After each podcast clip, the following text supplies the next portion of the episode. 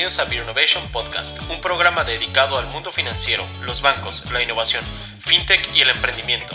Mediante charlas con distintos jugadores de los ecosistemas financieros, entendemos las tendencias y aprendemos a partir de sus experiencias.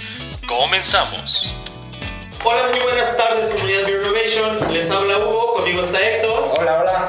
Y nos encontramos una vez más en un episodio de nuestro podcast. El día de hoy tenemos a tres invitados espectaculares con nosotros. Nos acompaña Gisela Tornel. Hola, ¿qué tal? ¿Cómo están? Hola Gisela. Ariel Díaz. Hola, ¿qué tal? Buenas noches. Y... ahora Tardes, días, no sé a qué hora nos escuche. Y cerrando con broche de oro. Y cerrando con broche de oro, Pablo Hola, ¿qué tal? Buenas noches. ¿Cómo están? Muy bien, muchas gracias. Un gustazo tenerlos aquí. No, para contar. Encantado de estar aquí presentes. Muy bien, vamos a arrancar y lo primero que, que siempre hacemos es que le cuenten rápidamente a nuestra audiencia quiénes son, qué hacen, este, un poco de ustedes para que se vayan enganchando. Primero las damas. Por favor. Muchísimas gracias. Pues bueno, tengo ya varios este, años de experiencia en el área comercial, específicamente en los últimos tres años y medio en una empresa de medios de pago, en el área eh, como account manager en el diseño de las soluciones, la implementación y dejar, coordinar a los equipos para dejar los, los este, programas y proyectos operados. Muy bien. No, por favor, adelante. Por favor. No, no, no, insisto. No, no, no, insisto. Pablo. Llevo más de 27 años en la industria de medios de pago. Actualmente estoy fungiendo en el área de implementación de tarjetas en Banco Azteca. Y, este, y pues muchas gracias por la invitación. Creo que hay muchas cosas que decir. Así se va a llamar este podcast. Creemos que tú tienes muchas, Muchas cosas. Creo que hay muchas cosas que decir y muchas cosas que opinar. Gracias a ustedes por la invitación. Qué bueno, muy bien. Muchas gracias a ti, Pablo. Ariel. Pues qué tal, muy buenas noches. Eh, soy Ariel Díaz, tengo cerca de 16 años en, en- en la banca, ¿no? Con, con entradas, salidas, pero actualmente estoy como responsable de la parte de banca de consumo en un banco a segmento medio bajo y encantado de estar. Estoy en Mancopel, estoy en Mancopel. Digo, al final no quiero pagar, Pablo, ¿no? Pero, pero, pero No bueno. En esta esquina, Pablo Azteca. En esta otra, Ariel pero, pero bueno, al final la verdad es que eh, muy, muy contento de, de estar con ustedes y pues adelante, entremos, entremos a detalle. Listo, pues empezamos. Gracias, por- me encanta que estén aquí. Y vamos a empezar con una pregunta que personalmente leí que en Colombia lo están haciendo y lo están haciendo muy bien. El crédito como herramienta para inclusión digital.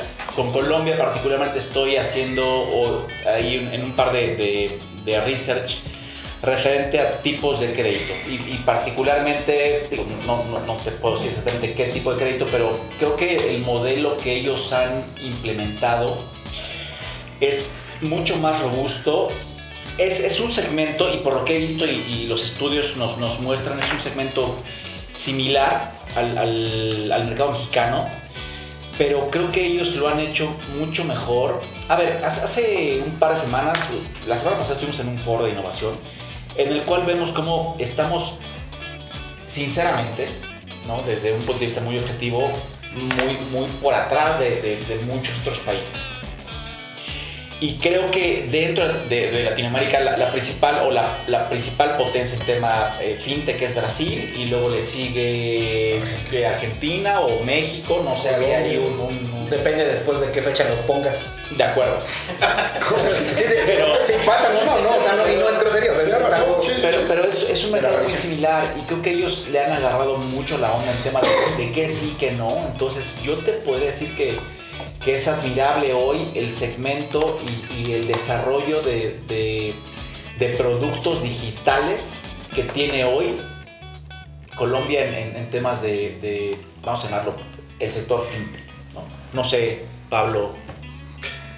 Yo creo, yo creo que el día de hoy, eh, en nuestra, nuestra era, nuestra, nuestra etapa, eh, la banca ha cambiado como la conocíamos nosotros anteriormente. Eh, yo creo que una banca con entrantes a, nuestro país, como en otros países, como puede ser eh, eh, las fintechs, bancos totalmente digitales, yo creo que nos han forzado a nosotros como bancos de, o bancos tradicionales de voltear y ver una situación totalmente nueva a la que nosotros hemos estado manejando siempre. Una banca totalmente digital, eh, sin comisiones, sin anualidades y este tipo de cosas, yo creo que nos ha hecho reflexionar a nosotros y ver hacia un mundo hacia adelante.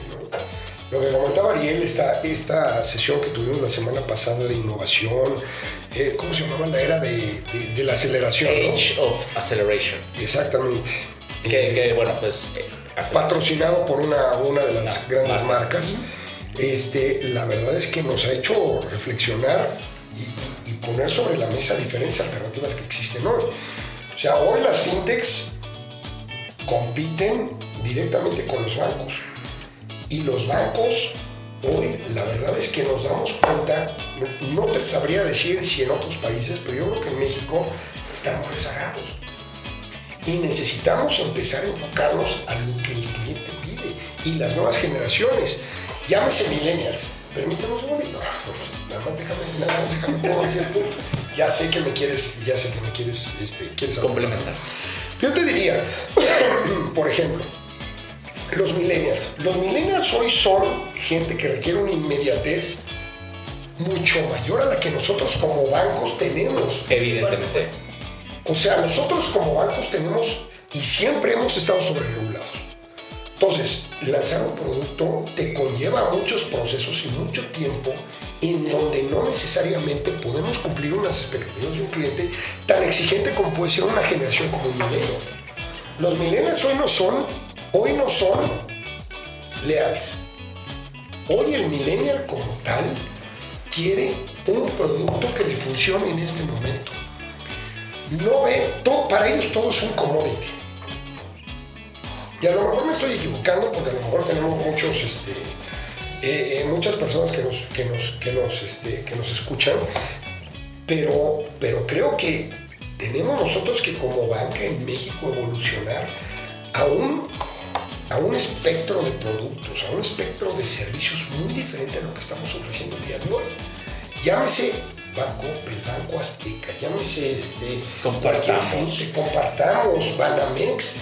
La verdad es que hoy tenemos una exigencia mucho, mucho mayor, y no nada más por las fintechs, por todas estas empresas que están saliendo, sino también por el mismo eh, eh, entorno regulatorio que nos rodea. Hoy los bancos, ¿cómo nos estamos enfrentando hacia temas como COVID? Sí, a ver, nada más, rápido, yo no creo, o sea, no estoy de acuerdo contigo cuando dices que las fintechs compiten con el banco. Ahí no estoy de acuerdo. Una fintech hoy complementa un banco, no compite. Estratégicamente complementa. Si lo quieres ver desde un punto de vista muy antaño, compite. Si lo ves de una forma más estratégica, es tu aliado.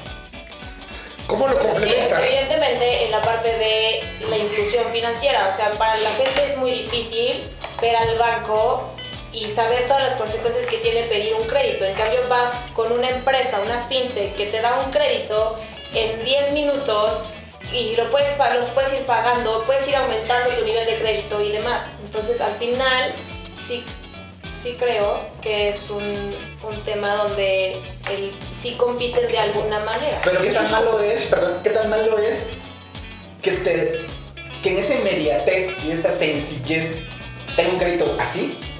Hablábamos al principio de inclusión financiera no significa salud financiera. No, no, no, no, no, no, no, pero, perdón, pero hay gente que entiende que incluir financieramente es mejoras tus finanzas. No, no, no. No, es nada más. No, en absoluto. O sea, te, te, te, otorgan el crédito, tú resuelves tu tema y al final tú eres responsable de pagarlo y la empresa que te lo dio, evidentemente ya tiene calculado su También, nada más no me regañes. Ok. Yo nada más de... Eventualmente yo creo que personas tienen unas necesidades diferentes en diferentes instancias de su vida. ¿No? O sea, el darle un crédito a una persona te lleva a diferentes instancias. Y esa instancia a la que me refiero es una persona cuando tiene hijos, pues quiere viajar. o quiere pagar una escuela, o quiere pagar este, diferentes cosas, ¿no? En ese sentido, tú necesitas un medio de pago. Ese medio de pago, ese medio de pago, acaba siendo, si yo quiero viajar, yo necesito una tarjeta. Sí. ¿Sí. Y el millennial quiere viajar. Y el millennial quiere viajar, o la generación X quiere viajar, o la Z, o la que tú me digas quiere viajar. Si no tienen esa capacidad para poder generar una tarjeta de manera inmediata, se van a ir con la competencia. Por eso yo difiero con, con Ariel. Desde el punto de vista de, y no digo que esté mal, al contrario, está bien. Fomentar este tipo de competencia es muy bueno. Siempre es, Es muy bueno. La competencia es lo Pero mejor que existe. Vuelvo al punto que yo estaba haciendo antes. O sea, esto nos está llevando a que la banca el día de hoy tenga que reinventarse y voltear para atrás y dice, yo no puedo tener procesos de evaluación de riesgo de semanas. ¿Por qué? Porque atrás viene una empresa Y de visitas una físicas. fintech, como la que está comentando Gisela.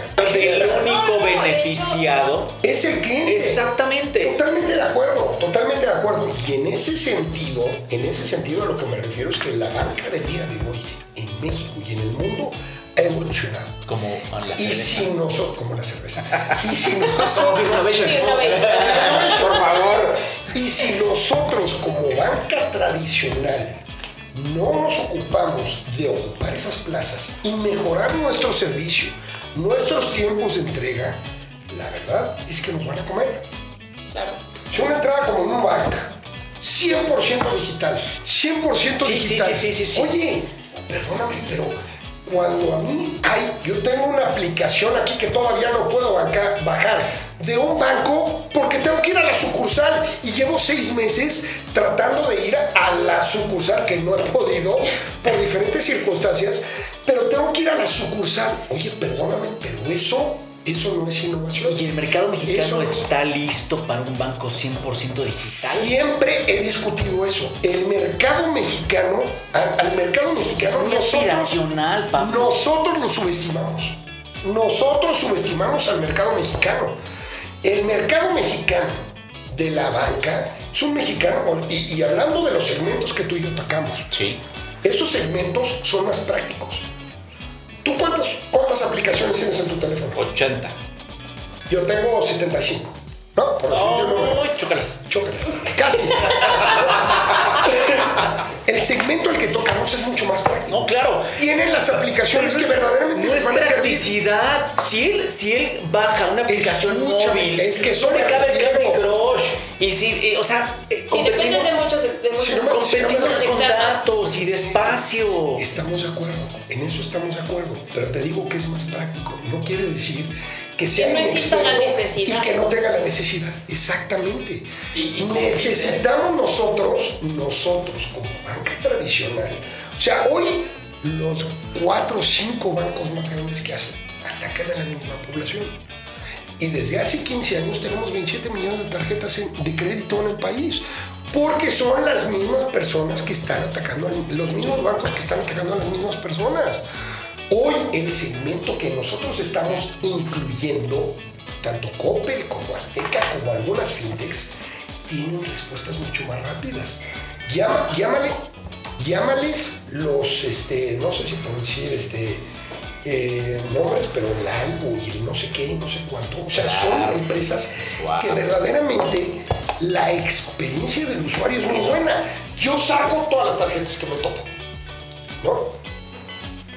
Verdaderamente no es un comercial, pero con algo al día siguiente me llegó mi tarjeta y tú me lo dijiste. Y la con Rappi, la Rappi, te llegó a la media hora. y claro, Eso es lo que la sí, gente sí. está buscando Sí, el día de hoy. y metes, o sea, que yo vaya a una sucursal y me meta y tenga que trans- tra- este, transportarme y tenga que abrir una cuenta y que me tome siete días y que luego me llegue en otros siete días.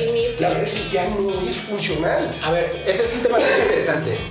Yo particularmente no estoy de acuerdo contigo y no necesariamente por llevarte a la contraria, sino me pongo el reto y digo, ¿y qué le hace falta a la banca para copiar ese modelo?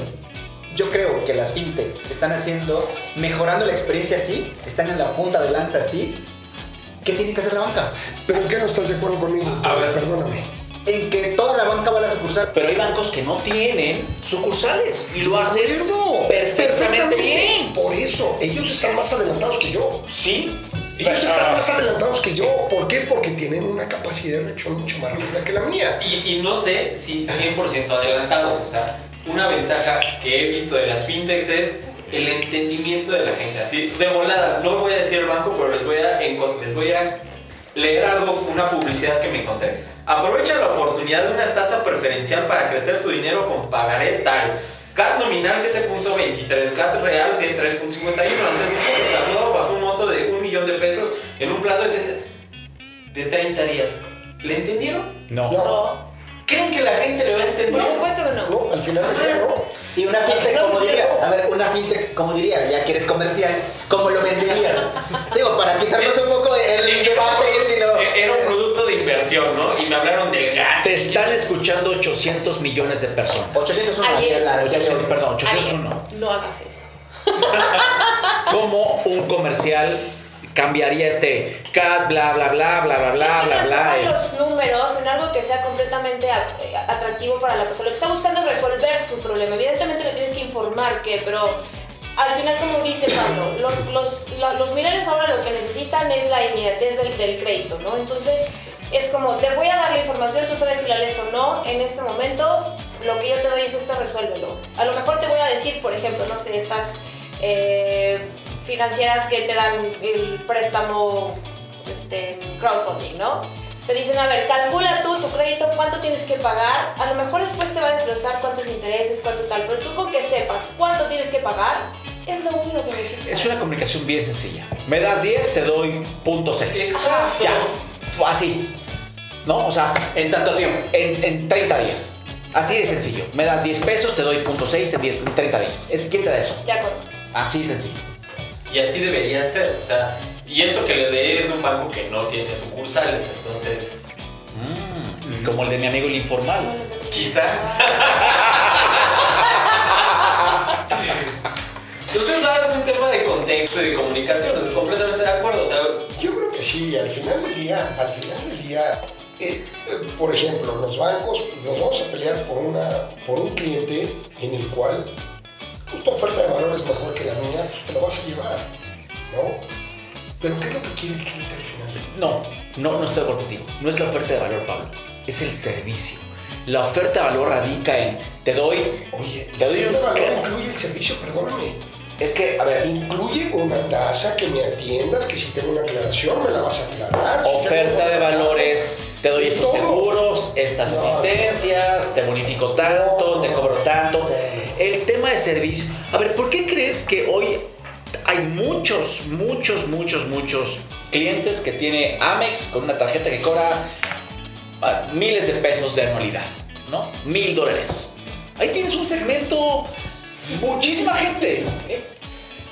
O sea, ¿por qué la gente está pagando esa cantidad anual si no es por un tema de servicio? Yo sí puedo contestar eso, por, ser- Adelante. por servicio. Sí, no, por Claro, supuesto. o sea, tú el hablas- hecho de que yo hable por teléfono,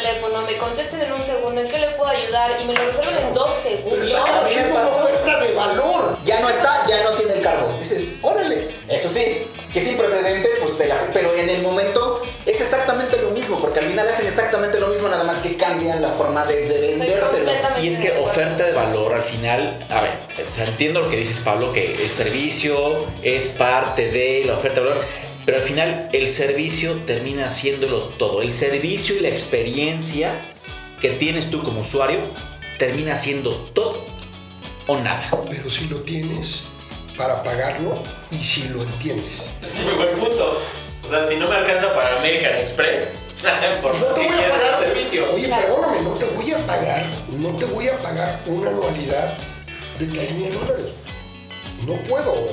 ¿Cuántos? Ya ni sé cuántos. Mil. Mil dólares. Lo que sea. No te la voy a pagar porque no me alcanza. No me alcanza. Yo sé y he escuchado y me dicen y todo. ¿Cuál es, cuál es el segmento al que tengo que este, dirigirme? No, evidentemente hay clústeres, ¿no? De segmentos, pero al, al final, y tienes razón, o sea, olvídate del, del monto. El punto es el servicio y la experiencia de usuario. No los ultra, estoy de acuerdo contigo, estoy de acuerdo contigo. No. Para variar. ¿Para qué me alcanza? A ver, ahora me alcanza. Fantástico, vamos, hay muchos temas, tenemos Hay a gente muy temas interesante, y hay muchas los queremos cosas que aprovechar entonces. Hay muchas cosas que decir. Fiscalización con tarjetas. Creo que es el tema, en mi opinión, medular. Sí, definitivamente es el hecho por el cual la gente le tiene miedo a la inclusión. Nos dieron una entradita con Cody y ahora nos dan el plato fuerte con la fiscalización de las tarjetas. Sí, Cody fue la entrada y, y es un, te digo que desde mi punto de vista es un proyecto súper ambicioso y, que puede ayudar muchísimo. Sin embargo, si no hay incentivos fiscales, así de sencillo, Cody no va a jalar. Cody lo va a usar Pablo, Cody lo va a usar Giselle, lo va a usar, o lo vamos a usar todos los que estamos en la mesa. Pero yo creo que el tema de fiscalización como tal arranca desde la miscelánea fiscal desde el 2014. Fintechs, bancos y todo eso, tenemos que empezar a reportar de acuerdo a los niveles, de acuerdo a UDIs. Tienes que empezar a reportar transaccionalidad. ¿Cómo desaparece. Permítame Con un incentivo fiscal. Está bien. Sí, respecto Ahora, al incentivo fiscal, totalmente. Entonces, en ese momento empieza esta fiscalización. Y ahí es donde la gente empieza a dudar. O sea, hoy nos enfrentamos a una situación diferente. El gobierno te dice, hay que eliminar el efectivo. No mames, perdón, pero esto es contrariamente a esa, a esa Totalmente, leyenda. totalmente. Te voy a fiscalizar y voy a ver cuánto gastas para saber Claro. si estás declarando Claro. lo- y estás pagando el impuesto que vas a hacer. A ver, ya, ya que mencionaste el CODI. ¿El CODI qué es? Cobro digital. Cobro digital, correcto. ¿Cómo vas a cobrar digitalmente? Es una carretera que, o sea, lees uno a uno, ¿no? Peer to peer y, y te evitas comisiones asociadas a medios de pago. Olvídate las comisiones. Tasa de, tasa, de descuento, bla, bla, bla. Ajá. No importa. ¿A dónde cae ese dinero? A una cuenta bancaria. Evidentemente. Ese es el punto. Por eso. Ese es el punto. Los comercios no confían el día de hoy en un tema que sea propiciado por el gobierno para que tú abras y tengas terminales bancarias en tu comercio. ¿Por qué? Porque significa que tengo que abrir una cuenta bancaria. El saldazo salió No, a ya estamos. terminalizar. ¿Cuántos terminales querían colocar? 500 mil, 5 millones, no me acuerdo cuántas eran. Y acabaron colocando 100, 50, no sé. El tema es que queremos poner la carreta antes de los caballos. Para terminalizar, ¿qué necesitas? Una tarjeta. ¿De acuerdo? Una tarjeta. Y la gente no sabe o no tiene capacidad para tener una tarjeta. ¿Y qué crees? Los que la tienen hoy van a dejar de usar tarjetas con un tema de fiscal. Claro, pero por supuesto. Oye, vas a ver cuánto gasto. Por supuesto, este es un no, incentivo. gracias. Todos los movimientos que está haciendo ahorita, desgraciadamente, la regulación lo que está marcando es para evitar que la gente utilice tarjetas. Evidentemente. Y se está volviendo otra vez hacia el. Hacia es una comunicación contraria. ¿no? A todo el tema de innovación y tecnología y digitalización y cashless, viene una parte de, oye, te voy a fiscalizar con el uso de tarjetas. Así es. ¿Sabes qué?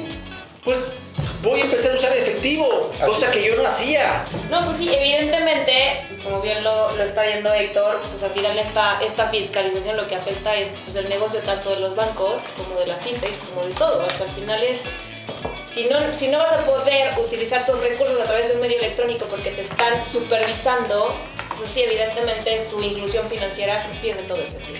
Y déjame te digo algo, no está mal que, que te, a ver, no está mal fiscalizarse y que te observen y hacer las cosas bien. Lo que creo es que, La desde el, que eh, que desde el punto de vista es cómo se hace. Oye, a ver, así de sopetón está complicado, Sí. ¿no? Se puede hacer de una manera bien inteligente y, y estoy completamente de acuerdo, que la gente pague lo que tenga que pagar. Se vale, Claro, pero si la regulación no te permite de verdad cumplir con todo lo que te está, o sea, te dice el SAT, tienes que pagar por esto. Por ejemplo, ahora te van a cobrar porque ahorres. ¿Por? Sí, el No. incremento, estoy de acuerdo contigo, O sea, es completamente como toda la regulación, o sea, tienes que adecuarla también a esto, no es como voy a dejarla como está mientras esto se sigue moviendo. Sí. No tiene sentido. ¿Y a la gente realmente le importará esa fiscalización? Hay, yo sé que hay un sector que sí, pero hay otro que le va a valer un cacahuate y que va a preferir pagar sus meses sin interés. A la gente que, que sí le importa, no lo va a hacer, porque ella encontró el camino Ajá. y sabe que haciéndolo evidentemente sus ingresos van a mermar, sí o sí. Y la gente que hoy ya paga y ya le quitan, ¿no? Y ve un 30% de descuento cada 15 días en su nómina, ¿qué crees? Ni le va ni le viene. viene. No, porque ya está. Ya está. O sea, y, y- y es lo que digo, o sea, si esta es una estrategia en pro de ayudar, en pro de bancarizar, ¿no? En pro de bla, bla, bla, el objetivo es, es bueno y es claro, la forma difiero con ella. Estoy de acuerdo contigo. Te voy a decir qué pasa. Dime qué pasa. hacer, Cuéntanos. yo creo que para hacer, para hacer este tipo de iniciativas, yo creo que tienes que empezar desde un punto de vista de cómo enganchas a la gente. Y cómo enganchas a la gente hoy, si tú eres un comercio informal, ¿qué beneficio fiscal le vas a tener? Tú no puedes exigirle que hoy un changarro, hoy no puedes exigir que un changarro que tiene que vende tortas, te pague el 32% de impuestos. No. no hay manera. Le tiras el negocio. Le tiras el negocio. Entonces tú lo que tienes que hacer es darle un incentivo fiscal. Por- digo, no sé. Está bien, está bien. Este. Respecto a una buena idea porque era incremental. Claro, ese era el claro. tema. Estoy de acuerdo. Sin embargo, hoy tienes que pensar en maneras diferentes. O sea, hoy tienes mejores prácticas en el mundo. Lo platicamos hace rato tú y Sí, yo. por supuesto. Tienes mejores prácticas en el mundo. ¿Por qué no? O sea, hoy uno de los países más terminalizados y tarjetizados que hay en este continente es Brasil. ¿Cómo le hicieron? ¿Cómo van a un mercado sobre ruedas y pagan con una tarjeta? Y el, y el marchante tiene una terminal. ¿Por qué lo hicieron así? Porque hay incentivos. Hay una manera de fiscalizar, pero sin agredir al comercio, porque va a haber mermado sus ingresos. Desde ese punto de vista es donde tenemos que empezar a trabajar. Yo no soy nadie para decir cómo tiene que hacer el gobierno, pero yo creo que tiene que ir acompañado de una estrategia fiscal muy diferente a lo que estamos haciendo el día de hoy. Yo no puedo cobrar una tasa impositiva a un changarro como se lo tengo que cobrar a una empresa. Hemos castigado toda la vida a las empresas. Bueno, bueno, pero es otro tema. No estamos hablando aquí de otras cosas. Gracias, Pablo. Porque tienes muchas. El tema que tengo muchas cosas que decir. Pero el tema es que tiene que ir acompañado todo esto de una, de una, de una estrategia fiscal muy diferente, donde puedas tú llevar a los changarreros, a todos ellos a poder adoptar la aceptación de las tarjetas y que puedas tarjetizar a toda la gente que puede utilizar ese, ese medio de pago en esos Y changarros. ese acompañamiento debe de venir de mostrar los beneficios de estar Claro. fiscalizado y bancarizado. Claro. Tienes acceso a un sinfín de cosas. Claro, Me gustó cuando usas tarjetizar. Y es verbo la tarjeta. tarjetizar. Me, me gustó. Es verbo, no es Es verbo, no es sustantivo y no es la tarjeta. Arjona. dos personas hacer eso. A ti y a Arjona. Y Arjona no me cae bien. Ahora, También tú me quieres. yo creo que mucha gente hablamos, es fácil hablar mal. Es cualquiera puede criticar. ¿Qué se ha hecho bien? Creo que, creo que hay iniciativas eh, desde el gobierno muy buenas. Y ahí está el punto de comisiones. Perdón, aunque no sea regulación, ¿no? En general, de oferta de la banca, de no, servicio, supuesto. de lo que están haciendo. Hay El tema, el tema de comisiones. Desde un punto de vista usuario, yo te diría, oye, el gobierno o, hay una iniciativa que, que- que dice vamos a eliminar comisiones. Yo como usuario digo, Yes. yes, sí, le entro, ¿no? Por supuesto, desde el punto de vista de negocio digo, híjole, o sea, ¿qué crees que va a pasar? Si no, de nuevo, el objetivo, y creo que, que la visión es buena, el cómo es lo que de repente nos hace que nos, que nos tropecemos y que tengamos tantas opiniones encontradas. Si quitas comisiones y eliminas comisiones, ¿qué crees que va a pasar? Van a subir la tasa. Evidentemente, ¿cómo, cómo, cómo una institución financiera recupera eso? Pues sube tasas, crédito. ¿no? Entonces, el costo del dinero es mayor. No necesariamente, y perdóname que te diga eso, estoy de acuerdo con todo lo que estás diciendo, sin embargo, yo también creo que nosotros, vuelvo a lo mismo, al primer punto que yo hice, la banca tiene que hacerse más eficiente en términos de procesos. Si hoy tú operas con X número de sucursales, probablemente ya no es eficiente. Entonces tienes que empezar a voltearte a un canal muy diferente, que puede ser un canal digital, que puede ser un canal que no te conlleve a tantos costos que hoy te obligan como banco tradicional, vuelvo a repetir lo del banco tradicional, que te obligue a cobrar ese tipo de, de- de comisiones porque tienes un overhead que tienes que pagar. Estoy contigo. No, Tengo- tengo- ahora, no estoy de acuerdo. No estoy de acuerdo porque es un negocio. Todo esto que afectas tú en términos de precio le va a repercutir al cliente, evidentemente. Evidentemente le va a repercutir. Sin embargo, ¿de qué manera lo puedes hacer mucho más? ¿Cómo compensas? Tienes que hacerte más eficiente. Procesos más eficientes. Tienes que hacerte con menor número de personal, menor número de procesos o procesos más eficientes. que, Lo siento, pero si, lo traduces, eh, viene en tema de desempleo, viene en tema de recortes, ¿no? O sea, toda la gente que está ahí en sucursal, que sí, evidentemente tienes que ser más eficiente, pero eso implica, ¿no? O sea, de nuevo, si es de sopetón. de sopetón, ¿qué va a pasar? O sea, de- o sea ¿qué, ¿qué ha pasado? Y lo hemos visto. Oye, viene un tema de eficiencia de costos, a.k.a. recorte, ¿no? Y entonces, o sea, es, es- es lo que es, es- el objetivo es bueno, pero la manera creo que es donde nos estamos tropezando. Al final del día, ¿tú para quién trabajas? Para el accionista. Tú tienes que generar ingresos. Por supuesto. Tienes siempre. que generar una contribución neta, la Sí. cual le va a repercutir. Un porcentual, sí. Claro, entonces tienes que enfocarte en acciones que te lleven a tener una mayor contribución. Perdóname, pero vivimos todavía, todavía, no lo sé por la... Pero vivimos todavía... La estrategia que hay actualmente. actualmente Exacto. vivimos en un país capitalista y al final del día la contribución neta para el accionista es lo que importa.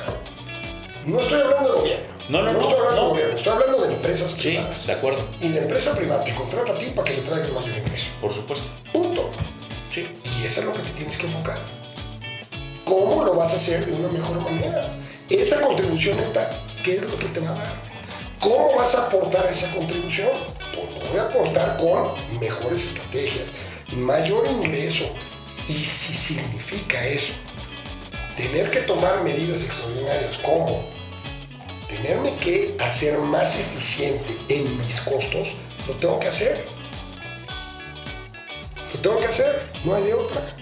Oigan, me voy a regresar un pasito y hace rato estaban eh, hablando algo bien interesante, ¿no? Quizá necesito menos, quizá no necesito tantas sucursales, quizá mis canales. Ustedes que están enfocados en la base de la pirámide, a la base de la pirámide, ¿cómo, cómo le gusta que ustedes les lleguen? O sea, ¿qué es lo que han detectado? O sea, la base de la pirámide necesita, sucur- necesita sucursales, ¿qué canales necesita? ¿Hacia dónde va? Yo creo que no. Yo creo que no. Y te voy a decir qué ha sucedido.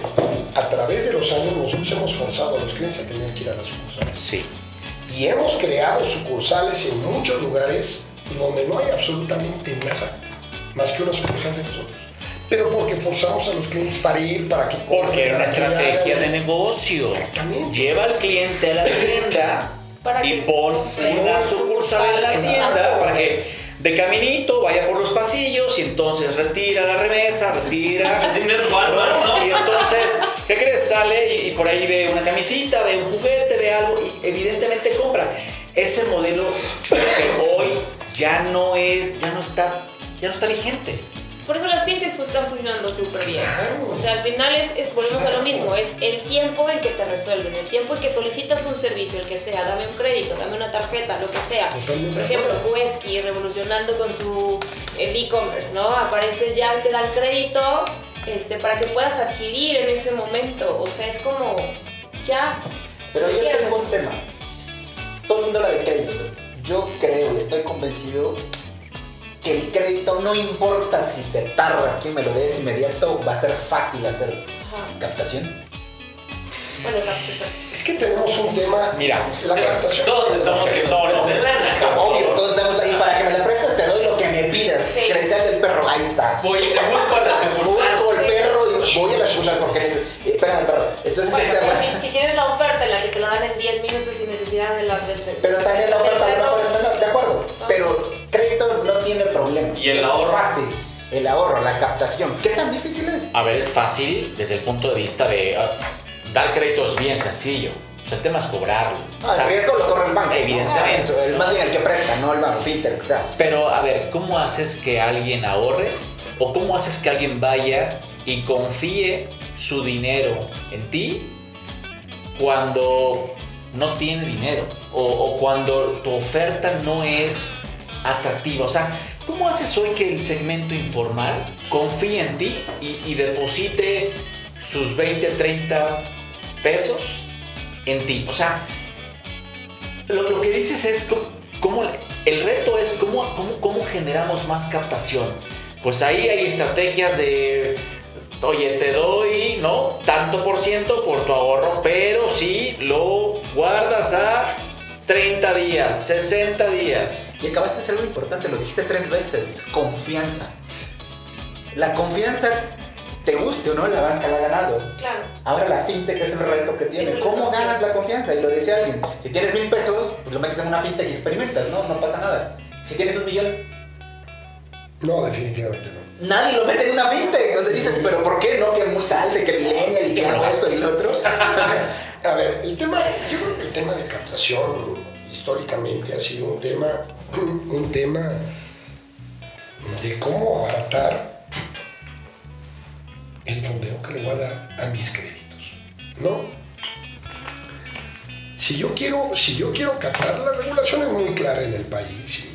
O sea, tú no puedes captar a menos que tengas una, una empresa que sea o un banco o una que este, Sofipo. Sofipo. Una Sofipo. En ese sentido, es lo único que yo puedo captar. Lo demás es penado. Correcto. ¿no? Legal penadísimo. Bueno, fintech crowdfunding también, pues. Bueno, crowdfunding también. Sí está la parte de la confianza, totalmente de acuerdo. Este, pero también, ¿por qué quiero yo ahorrar en este país? ¿Por qué quisiera yo ahorrar? Para tus hijos, para un mejor futuro, para Una un meta. viaje, para una meta, para tus- los 15 años de tu hija, para ¿Existe, algo. ¿Existe en el país una cultura del ahorro? No. No la existe. No la existe. Totalmente de acuerdo. No, sí, o sea, una persona que, que no ahorra va y pide dinero para un evento, ¿no? O sea, no es que la, la gente diga, voy a ahorrar para la graduación, voy a ahorrar para... necesidades con crédito. Exactamente. Sí, correcto. Sí. Totalmente de acuerdo. A diferencia de otros muchos lugares donde sí se fomenta el ahorro. ¿Cómo se fomenta el ahorro? Yo creo que necesitas, número uno, una certidumbre. Una certidumbre este, no la da el nombre del banco, la da toda una infraestructura y la da todo un país. O sea, hoy, ¿qué va a suceder con mi dinero que yo guardo? Hoy, en esta situación en la que estamos el día de hoy, ¿tengo la garantía de que mi dinero estar seguro? No. ¿Qué nos dice la experiencia? ¿Qué nos dice la ¿Qué experiencia? ha pasado? ¿Qué ha pasado con las afores? Evidentemente hay, hay, hay una incertidumbre total de, oye, si yo pongo mi lana fuera del colchón, no sé qué va a pasar mañana. Entonces hay un tema de educación financiera. Y, y sí, y, también, de No, estrategia. de las instituciones, evidentemente, porque si de la nada desaparecen y al final llegan y rescatan, pero al final no te recuperan, o sea, sabes, es como todo, todo este ciclo en el que aun cuando sepas, ok, ya desaparece esta institución, yo tenía mi dinero, pero me van a dar esto, pues dices, bueno, mejor lo guardo en otro lado, ¿no? Abajo del colchón, Abajo. literal. Y se lo lleva en la basura, ¿no? Hay casos, sí, hay casos. Hay casos, ¿no? ¿Hay historias? Hay historias. Dicen. ¿Tú dónde guardas tu dinero? ¿no? Yo lo guardo en mi banco. Ahora, eso me llevó a otro punto. Criptomoneda. Digo, ya que hablan de guardar dinero y lo quieren descentralizado y no lo quieren que lo controle el sistema. Creo que es un tema demasiado, demasiado adelantado para nuestro mercado. O sea, a ver, está, existe, hoy sucede, pero si tú hicieras una encuesta de 10, ¿cuántos te puede decir? Uno, que la conoce. Y dos, que confía en una criptomoneda. O sea, ¿cómo hago ese, ese, en lugar de comprar dólares, ¿no? Compro una criptomoneda, le invierto ahí. Creo que evidentemente tendremos que llegar y es, y es justo que algo que platicábamos hace rato, eh, Pablo, Giselle y yo, es, estamos, o sea, cuando, cuando estás expuesto o conoces y estás en, en foros donde se habla de innovación a nivel global, te das cuenta que estamos 20 peldaños abajo. Hay, hay cosas tan asombrosas que cuando tú quieres traducirlas acá dices, híjole, o sea, sinceramente, y, y yo lo viví en algún momento en, en- en- en una empresa en la que estuve, no la mejor tecnología hace sentido con el mercado. Y, y un caso bien práctico es un tema de cajeros automáticos que no necesitaban tarjeta, porque la tarjeta era un costo y la entrega, y olvídate, poníamos un cajero y les despachaba lana a través de su huella digital. ¿Qué crees que pasó? O sea, cuando, cuando se empieza a, a- a- a indagar más, pues la huella no les, o sea, no, no se leen las huellas, no se lee la palma de la mano. ¿Por qué? Pues porque es gente que trabaja en el campo y las manos y las huellas La se les fastidia y se espacio. Entonces, traes un tema súper tecnológico, súper innovador, que, que crees que resuelve una necesidad y te encuentras que un tema completamente local lo trunca. El tema de criptomonedas, creo que es un tema del cual se puede hacer muchísimo, pero no sé, no sé sinceramente. ¿Los comecos que no sabes? Sí, y por eso dije sinceramente, ¿no? Hay otros que no voy a admitir. Esta en particular sí. Pero Esta esta sí. que pueda hoy hacer sentido en el mercado mexicano. No, no, no. Sí, al final también es como, como decía Pablo, es un tema de cultura. O sea, si no tienes la cultura del ahorro, tampoco es algo que sepa tanto el mercado. O sea, hablan de criptomonedas, pero como dice nadie sabe en qué consisten, cómo se manejan, en dónde viven. O sea, ¿sabes? Entonces, si la gente no lo entiende, o sea, es absolutamente... Me encantó porque el punto de partida es ahorro. Si no tienes para ahorrar, pues no te interesan las criptomonedas por defecto, ¿no? Antonomasia creo que es se más que dice elegantemente. A diferencia, perdóname, Tori, que te lo diga, pero yo creo que es más inversión. Lo leíste en Innovation, ¿cierto? Yo, Por supuesto. Innovation para mí es, Es la Biblia. Por favor, Pablo. que- lo puedo- a ver, ¿Sabes por favor, silencio en la sala. Vamos a dejarnos ¿Puedes solos, repetirlo, por favor? O sea, Para mí, Beer Innovation es la Biblia. Lo que compartimos ahí es invaluable. Y el tema de criptomonedas, yo creo que todavía nos falta. Nos falta. Hay países que están mucho más avanzados que nosotros. Yo creo que en México no existe una cultura. Si no existe una cultura de ahorro, existe menos una cultura de inversión. Sí, es lo que sigue. sí, Hoy las criptomonedas son inversión. Es la realidad. y es una- hay una especulación detrás de todo esto. Entonces, si no lo entiendes, no lo sabes manejar, no lo sabes controlar, te puedes ver en un problema muy serio. Entonces, este, yo creo que todavía nos falta madurar. Eh, lo platicamos también hace rato. Este, verdaderamente, yo creo que hay muchos temas en donde México está atrás de otros países. ¿no? Y nos falta llegar a eso. Nos falta llegar a eso en cultura, en conocimiento, en inversión, en todo lo que tú me quieras decir. Yo creo que México todavía tiene que madurar en muchas cosas, ¿no? En la utilización de medios de pago. ¿Cómo te voy a pedir que inviertas hoy en criptomonedas si no tienes una tarjeta? Y bueno, Si no tienes una banca electrónica. Si no tienes una Hay gente que tiene una tarjeta y ni siquiera tiene la confianza de hacer movimientos electrónicos. Madre en línea es del diablo, ¿En ¿no? dónde Es, oye, no, dinero? me la van a clonar. Si O por sea, lo menos tú tienes una aplicación en tu banco en esto, sabes que está relativamente protegido, imagínate una criptomoneda que está nada regulado en ningún lugar del mundo. Entonces, yo creo que es complicado. Todavía nos falta mucha madurez. ¿Y, y cómo llegar a esta evangelización? O sea, ¿qué hacemos para que realmente llegue esa educación financiera? Eso es, ¿De qué es más? ¿Es responsabilidad de, de quién? de las instituciones financieras, 100%. O sea, ¿Porque es un negocio? puede ser negocio. Puede ser negocio. Y, y no, no le puedes dejar al cliente esto, ¿sabes? O sea, es, es un tema, creo que hasta cierto punto irresponsable de, pues, pues ahora sí que el cliente se eduque, ¿no? Que, que él investigue, que él, que él entienda y si le interesa, que venga conmigo. ¿Sabes cuándo va a pasar eso? Jamás. Nunca. Y menos ahora, el Miguel les está alejando en lugar de acercarse. creo que es un tema de, de- de nosotros, y nosotros, digo, como, como, como banca, es ayudarle a entender, digerírselo, o sea, desmenuzárselo y hacerlo lo más sencillo, lo que decía Gisela, oye, esa, esa comunicación, ¿no? Y, cómo traduces todo este cat de bla, bla, bla, bla, lo que decías Hugo, y, y cómo Gisela lo, lo aterrizó en, en tres, cuatro palabras, es cómo hacemos esa comunicación, uno, más sencilla, porque si no, evidentemente no va a funcionar. O sea, no va a jalar. para todos. Ahora, en un podcast nos hablaba un especialista en user experience de, de- del gran gap que tenemos sobre el research en Google, ¿no? O sea, es así de vamos a descubrir el mercado, pues te volteas a Google, te picas ahí y Google te va a arrojar estadísticas que no necesariamente se ajustan al contexto de, de lo que es tu gente. O sea, si en algún momento, en este caso con los cajeros, con un poco más de visitas, con un poco más de, de contexto, se hubieran dado cuenta que pues, jamás iba a funcionar lo de la huella.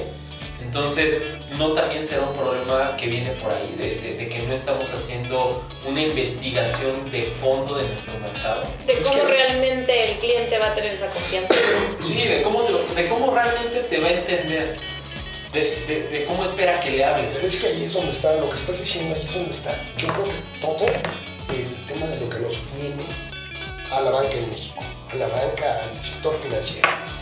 O sea, te repito lo mismo, o sea, si Ariel me roba un cliente es porque tiene una oferta de valor o servicio, como le quieras decir. Pero no mejor se lo que la vas a robar. Mejor que la No sé. ¿Me explico? Sin embargo, hoy nosotros como gremio, y no sé si ya lo platicamos pero como gremio, hoy tenemos que tener un frente en común. ¿Por qué? Porque se vienen empresas como tú lo estás diciendo, como Google, como Amazon, como Facebook, Facebook. ¿no? Y en donde, ¿qué crees? Todos nuestros clientes Ahí están. son clientes de ellos. Y ahí no te importa. Y tienen mayor penetración, datos, ¿eh? Espérate, y Tienen los mayor conocen penetración. mejor que nosotros. Por supuesto. Los conocen mejor que nosotros. Ahí es donde está hoy el principal reto de nosotros como banca. Y te hablo de mis sobresalquirentes, embosadores, este, Sí, cámaras sí, de sí, compensación. Todo lo que tú me digas, hoy ahí es donde estamos viendo dónde va a estar la principal competencia. Digo, al final del día Banamex, Bancomer, Banorte, Bancoppel, Banco Azteca, lo que tú me digas, al final del día es, te ofrezco una mejor propuesta, aquí está. ¿sí? ¿Cómo, cómo es que Netflix se ha ganado? Fíjense, o sea, ¿cómo es que Netflix se ha ganado la confianza para que te guarde tu número de tarjeta? Y, y Netflix, y Uber, y Rappi, y... Sí, pero ¿cómo, cómo, o cómo en, en muchos otros aspectos, o sea, no. experiencia de usuario. O sea, te metes a Netflix y, y ahí está, funciona. Pides a Rappi y ahí está. Oye, ¿te cargo? Sí. Oye, ¿recargo tarjeta? Sí. O sea, Seguridad.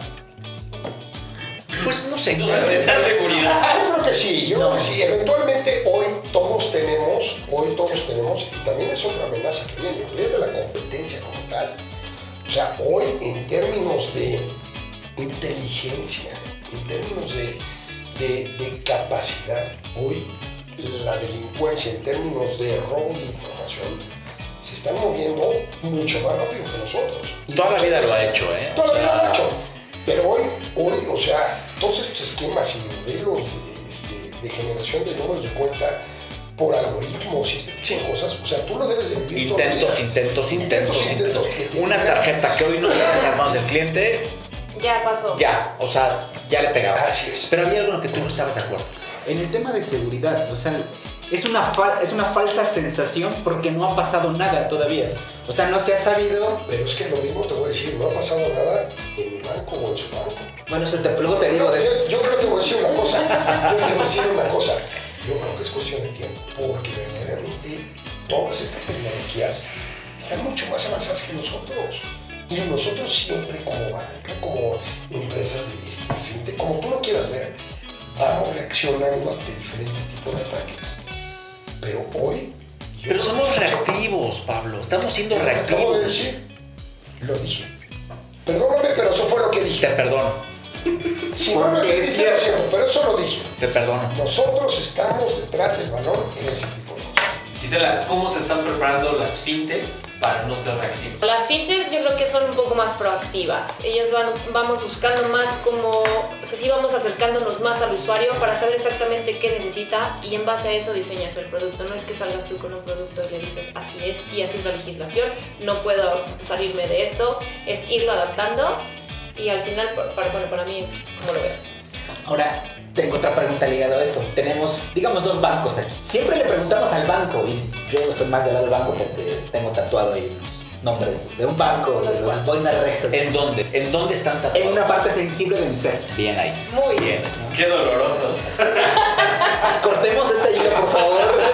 Pero es doloroso, lo recuerdas con Sí, porque ambos, depende, depende del recuerdo. Ok. Y luego te digo qué banco es. Depende del día que le preguntes. Exacto. ¿no? Ok. Depende del, del recuerdo. Pero bueno, saludos a ya saben quién. Ajá, Eh, los a Juan, por Ah, Juan Arevalo. Este, ahora, el tema es, yo siempre le he preguntado a la banca y le hemos, lo vimos al principio, ¿qué piensa de las fintech? Ahora vamos del otro lado. ¿Tú qué opinas de la banca? ¿Cómo la ven en términos de fintech muy general, obviamente, con tu visión, con lo que, que- en la empresa que no nos puedes decir que trabajas? Exacto, está, exacto. Que no les pueda decir. No, yo sé, pero, no, o sea, ¿cómo lo ven? O sea, ¿quieren cooperar? ¿Buscan? ¿Es una amenaza? ¿Es, ¿Son un No, yo mercado no creo que lo vean como que lo veamos como una amenaza. Yo creo que al final ya el banco lleva, o sea, ha, ha hecho, ha hecho el camino, digamos, ¿no? Entonces las fintechs salen de ahí. Al final es, es simplemente vas a lo que te pide el mercado. Los bancos, esta regulación pues, les, les impide como salirse de ahí, por lo tanto existen las fintechs, ¿me explico? Es como un complemento del servicio que dan los bancos. Si los bancos pudieran moverse, evidentemente harían lo mismo, no existirían las fintechs, o a lo mejor sería diferente, ¿no? Pero yo creo que es eso, es un complemento de lo que tiene el banco, el servicio que da fintechs. ¿Pensaríamos en una fintech sin banca? En algún momento seguro alguien se por supuesto. Me gusta esa Mira, respuesta. yo creo que, ah, y, y lo dije hace rato, es hoy complemento, podrían ser el complemento perfecto. O sea, ¿Podrían? podrían, porque En este momento están ah, separados. o- y hoy es un tema, como decía Pablo, de competencia. La fintech le compite al banco. Si un banco lo hiciera de una manera estratégica, afilia a una fintech ¿no? y, y ve la manera en cómo apalancarse de la tecnología y la velocidad con la que hoy una fintech ejecuta para hacer un producto que al final el único beneficiado sea el cliente. Entonces, yo difiero y, y lo reitero, Pablo, contigo, de no es una competencia. Si lo ves así, eh, evidentemente no vas a poder hacer una, una sinergia con una fintech porque la vas a estar viendo como la competencia. ¿Y, y qué está haciendo? Y, y yo quiero hacerlo. Y entonces hay que meter más gente en sistemas. Y ya hay 300, pues hay que meter 400. Y entonces, ¿no? Y más lana. Y, oye, ah, o sea, ¿por qué no, por qué no trabajar en conjunto? Pero ¿por qué difieres conmigo si yo nunca dije Pero es que hace rato decías que la- No, no, que- no, que- es una competencia hoy.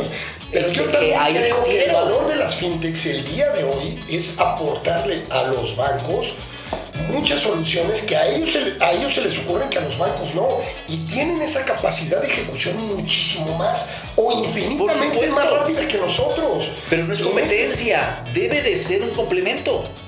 Pero es competencia porque al final Es que, tus clientes, es que ¿no? los dos, es que los dos. Hoy como competencia, porque hay muchos que están desarrollando soluciones totalmente independientes a los bancos, pero pueden ser un complemento, to- perdón, totalmente de acuerdo. Y estoy de acuerdo contigo en que hoy yo como banco debería de voltearme y buscar una fintech que me ayude a desarrollar Por soluciones mejores para mis clientes. Sí. Perdón, por supuesto. ¿Realmente es competencia en el sentido de mercado per se, por ejemplo?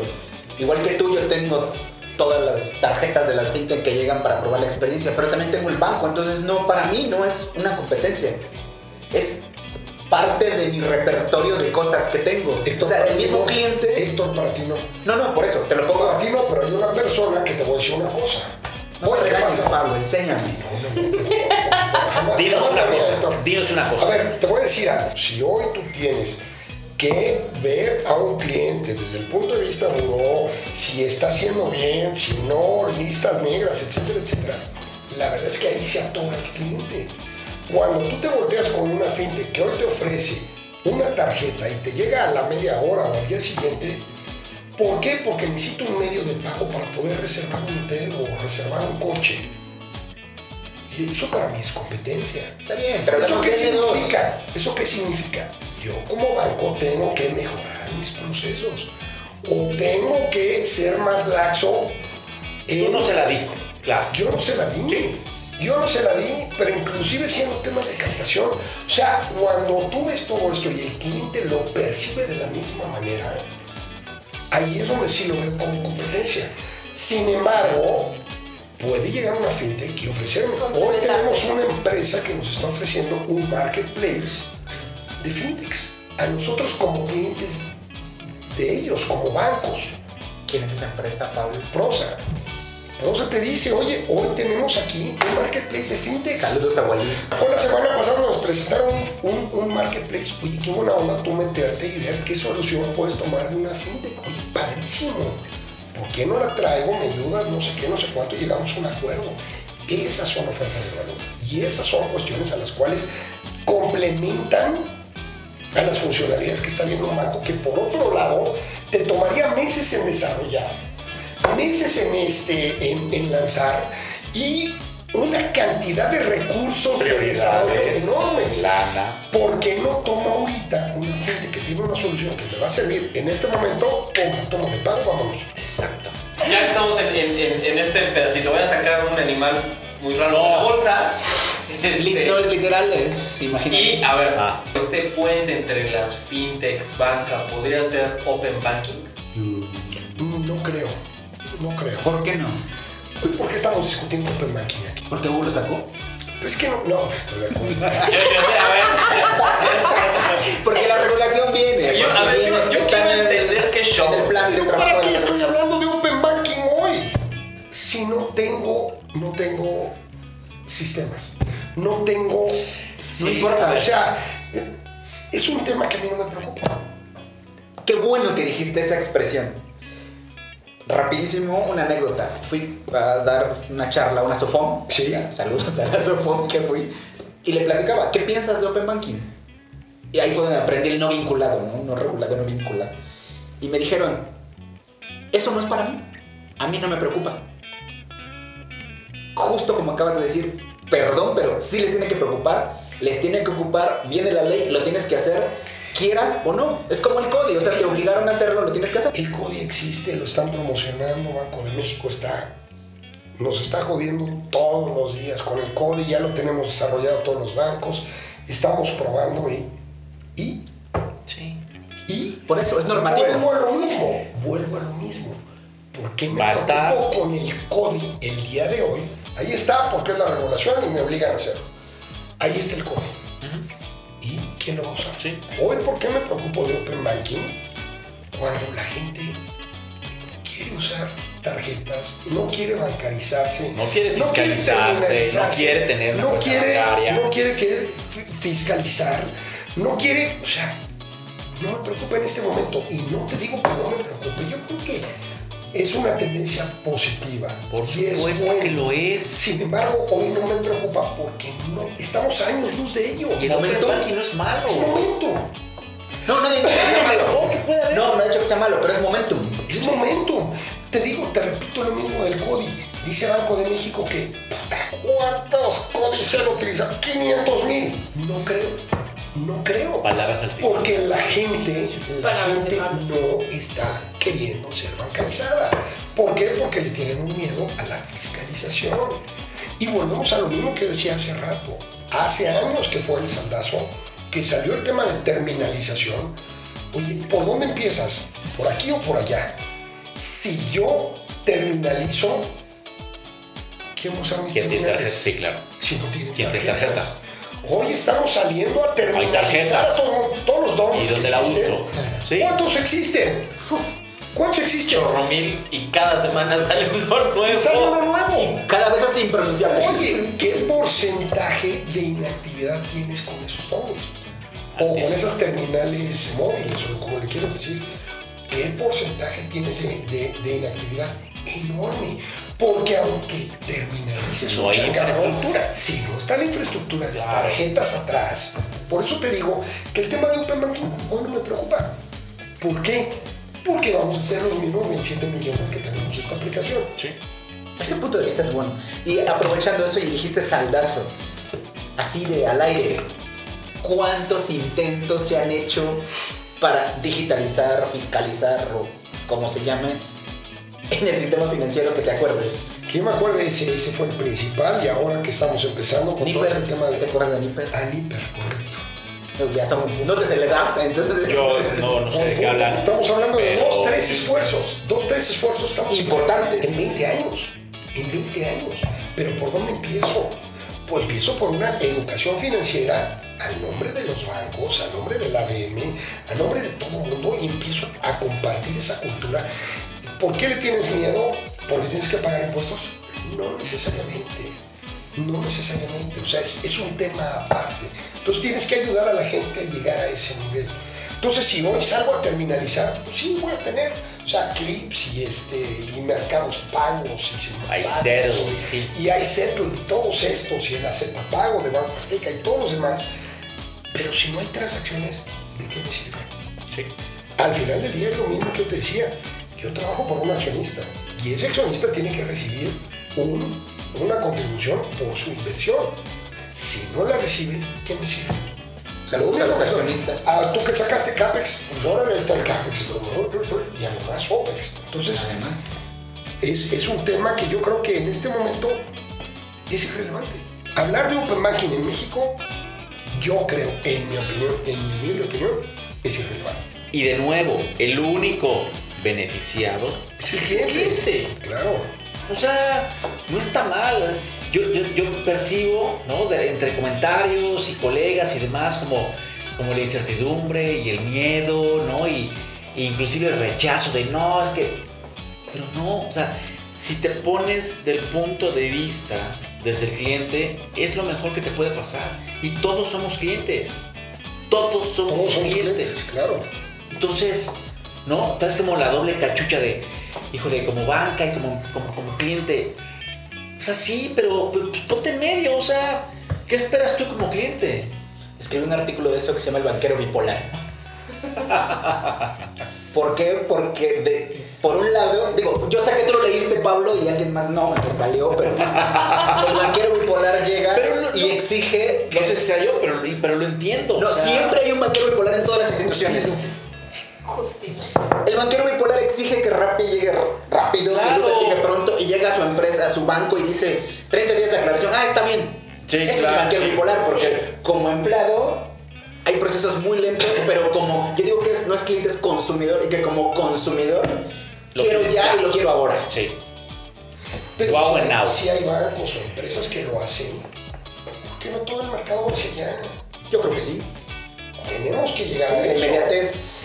Pero eso, pero eh, volvemos a lo mismo, o sea, las regulaciones y las normas y, y- y las reglas y todo lo que te ponen enfrente desde el punto de vista, ay, me toma hasta 45 días de que me traigan y no sé qué, y 90 días para presentar tu reclamación. Oye, no, es mi dinero, es inmediatez, es servicio y vamos para allá. Lo- Tenemos todos que reaccionar en De ese acuerdo. sentido. Y, y lo que creo que está bien dentro de todo esto es que al final esta regulación que nos está aplicando hoy es, es- es punta de lanza, ¿sabes? Entonces, al final solo va a hacer que las cosas Mejoren. Exactamente. Quiero creer que partiendo de, desde este punto, evidentemente todo tiene que ser mejor más adelante. Estoy de acuerdo. Si, si estaba el tema de, oye, piso parejo y las fintech y la banca y no se vale y, y al banco le pides, ¿no? 80 regulaciones y a la fintech, ¿por qué le pides tantas? Y no, al final creo que el tema de la regulación solo viene a poner orden y, va, y lo único que va a generar es un beneficio en hacer bien las cosas y un beneficio Regulación al cliente. educada y bien intencionada. Por supuesto, por supuesto. Yo tengo una pregunta que luego me gusta hacerla porque, insisto, no somos muy criticones. Me gustaría saber, y empezamos con las damas. ¿de qué te sientes orgullosa en tu organización? ¿De qué me siento orgullosa? Que digas, ah, esto le rompimos, eh", ya sabes, ¿no? A- o sea, al mercado, a, a nuestra oferta de valor. eh, ah, Yo creo que hay un proyecto en específico este, que- yo creo que al final viene de mucho tiempo, es un, es un servicio que se le da a una, a una institución que es- tiene financiación tripartita, es de gobiernos, sindicatos y demás, ¿no? Entonces, en especial el hecho de poderle dar a la gente, ellos les otorgan un crédito y el darle este crédito a través de un medio electrónico que les facilite el hecho de, por ejemplo, ir a un, a un comercio que está dentro de una lista de autorizados. Iban con un numerito y les decían, tú puedes comprar con este numerito, pero solo puedes comprar aquí. Entonces coge todo lo que puedas, pero solo aquí. Entonces, el simple hecho de cambiar ese método para volverlo en un electrónico dentro de estos mismos comercios autorizados, pero que a la vez puedes ir a uno, cotizar, vas al otro, cotizas, adquieres y en ese momento ya tienes tú automáticamente tus artículos, no tienes que esperar que si te, te, te apartan, que si, o sea, sabes, como todos esos procesos que para el cliente al final se reducen en cualquier otra compra con tu crédito, ¿no? Entonces, este, esta, digamos, como revolucionar este método para la gente, que es al final a quien nos importa llegar, yo creo que eso es lo que más, más me tiene orgullosa de lo que hacemos. Se nota en tu voz. ¿Se nota? Eso es innovación. Sí. Porque yo tengo un tema con la innovación, justo lo que ustedes decían. Ah, es que voy a, no sé, a Miami, a Rusia, a Timbuktu. Y voy a ver la innovación. Señores, la, la innovación local sí se puede. Se puede. Hay mucho que hacer Sí. y no está allá afuera. Por eso es Beer Innovation, porque es local, también hay que compartir. Te ayudan las ideas. No, de acuerdo, de acuerdo. de- Pero no es que nada más te concentres en el exterior. Total, me encantó. ¿De qué estoy orgulloso? Por favor, Ariel, que no sea algo personal tuyo, sino tu organización. Ah, ok, Lo pensé que- que hablaban de, de, de mí igual. No, no. Todo Tendrás, Sí, no, no, ahí eso lo dejamos para otro podcast. Me parece bien, Ariel. Gracias. De, de su filosofía. De su filosofía. A ver, y, y- y lo dice el eslogan, ¿no? Mejora tu vida. Y, y te puedo decir que antes de estar aquí estuve en un retail y me di cuenta de la importancia que hace el, el que confíes en la gente y en que, le, y en que tengas la apertura y sobre todo la confianza de prestarle dinero. Aprendí mucho en ese retail y, ahora en, en, en, Bancoppel, este tema y esta filosofía de mejorar tu vida hace todo el sentido porque somos de, los pocos bancos que dan crédito, vamos a llamarle a la palabra, o sea, no pedimos comprobante de ingresos. Hay, hay- hay todo un modelo, ¿no? Que, que infiere y demás, pero somos en la mayoría de los casos su primer tarjeta, su primer crédito. Entonces, esa, esa, esa confianza que depositas en los clientes, en un buen cliente, genera una lealtad y una fidelidad impresionante. Y es, y es algo que ves reflejado, ¿no? En la manera en cómo el cliente va evolucionando. Y es, es sumamente satisfactorio ver cómo el cliente que no tenía ningún crédito y que no se animaba, ¿no? Y que no le gustaba ir a la banca porque o, se siente incómodo, lo ven feo, desconfían, se acerca a un banco y dice, oye, a ver, ¿me dan crédito? Sí, sí te damos. Y lo usa, y lo usa bien. Y, lo- y no solo lo usa bien, sino lo paga bien. Y ese crecimiento, ¿no? Esa, esa confianza que depositas en el cliente, de repente se vuelve recíproca. Y entonces generas un compromiso. Entonces, te puedo decir eh, a grosso modo que eh, estoy orgulloso de la filosofía y dos, del cambio y del crecimiento que ha tenido el banco en los últimos años. O sea, es un banco que se ha comprometido muchísimo en un tema de innovación tecnológica y es ver qué de todo el tema tecnológico hace sentido para nuestro segmento, cómo lo aterrizamos y cómo lo implementamos de la mejor manera posible, ya sea haciéndolo de forma interna o con empresas externas, todo en pro de beneficiar al cliente. Saludos a mis amigos de Banco Pel. Quiero, quiero llorar. Te presto un Kleenex. No, yo Es sé, que es un buen discurso. Y es cierto. Mira mi lágrima. No, por supuesto. Y, y perdón si, si, si- Mira mi lágrima. Bueno, no. Perdón por hacerte llorar, Pablo, pero Eres un ser sensible. No importa. Bien. Pablo, por favor. No repensarías nada más, por favor. ¿No qué? No repitas lo de Sí, antes. está complicado, Pablo, ¿eh? Lo que pasa es que cuando te copian, cuando te copian es, es complicado. Pero bueno, siendo partícipe de una organización que fue el precursor en otorgarle crédito a la gente que nadie más se lo daba, es un orgullo. El modelo, el modelo que nosotros hemos desarrollado, la verdad es que es un modelo muy valioso, ¿no? Participar en lo que es el tema de la inclusión financiera, la verdad es que sí, sí te satisface. Cuando tú vas a una sucursal y ves la gente que acude, y tú lo puedes, digo, seriamente, Por tú supuesto. lo has visto, la gente que va a la sucursal, Sí. la gente que compra por primera vez un refrigerador, que compra por primera vez una computadora, o que tiene la capacidad de comprar una motocicleta para trabajar, y siendo su primera oportunidad para poderlo hacer, la verdad es que es súper, súper reconfortante.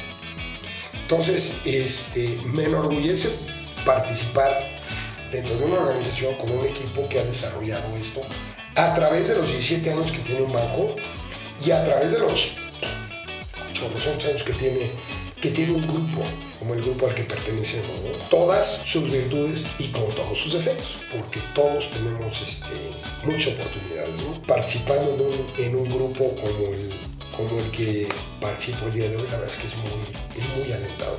¿no? Este, y ha costado trabajo porque no es, no es una banca tradicional. No es una banca tradicional como la que yo había estado acostumbrado toda la vida, sino que es una banca muy, muy específica, muy sui generis. Y, este, y, y seguramente tú también lo has, lo, has, lo has vivido, ¿no? El tema de cómo haces el acercamiento al cliente, cómo le otorgas el crédito, cómo confías en él, como lo acaba de decir Ariel, cómo confías en él y cómo te, te regresa esa confianza. Porque, aunque no lo creas, de los porcentajes más bajos de cartera vencida, son estos que tenemos nosotros. Quid pro quo. Quid pro quo. Para los que no somos ni hablamos latín, Lo que le decía Ariel, está muy de moda con el tema de Trump, pero No, bueno. no, no. Hoy por ti, mañana por mí. Entonces, este, desde el punto de vista de, de lo que significa pertenecer a un grupo como tal, la verdad es que enorgullece y me satisface ir a trabajar todos los días. ¿Por qué? Porque es cambiarle la vida a millones de mexicanos. Por supuesto. Millones y millones de mexicanos. Y aunque sea uno, ¿sabes? O sea, Prefiero millones. Eso sí me- eso sí me Pero gustó. empiezas con Prefiero uno. millones. Es la diferencia entre ustedes y nosotros. Evidentemente. Millones a uno. Empiezas con uno. evidentemente. Entonces, este, yo creo que es, yo creo que es parte de lo que nosotros, eh, desde el momento en que nacemos, nos preparamos, estudiamos y trabajamos, queremos llegar a satisfacer. Este poder trascender de alguna otra manera y cambiarle la vida a una persona que te digo por primera vez, también. que compre una lavadora, o sea, y que la señora deje de, la, de, de lavar a mano, o sea, verdaderamente es, es brutal. Y cuando vas, y los invito a todos a que vayan a una sucursal Yo también. y que lo vean y que lo vean como la Nosotros gente no tenemos, pero visiten la página. una página que no podemos mencionar, podemos pero mencionar. visiten, por favor. pero, pero sí la verdad es que la verdad es que es muy muy recomendable Queridos escuchas, vamos a hacer una pausa en este episodio y continuaremos en el siguiente, ya que aún hay mucha información que nuestros invitados nos han querido compartir. Nos vemos pronto. Si te interesa saber más o desarrollar estos temas en tu empresa, no dudes en contactarnos mediante nuestra página web o por correo electrónico a hector.ortega.beernovation.com o bien a hugo.munos.beernovation.com.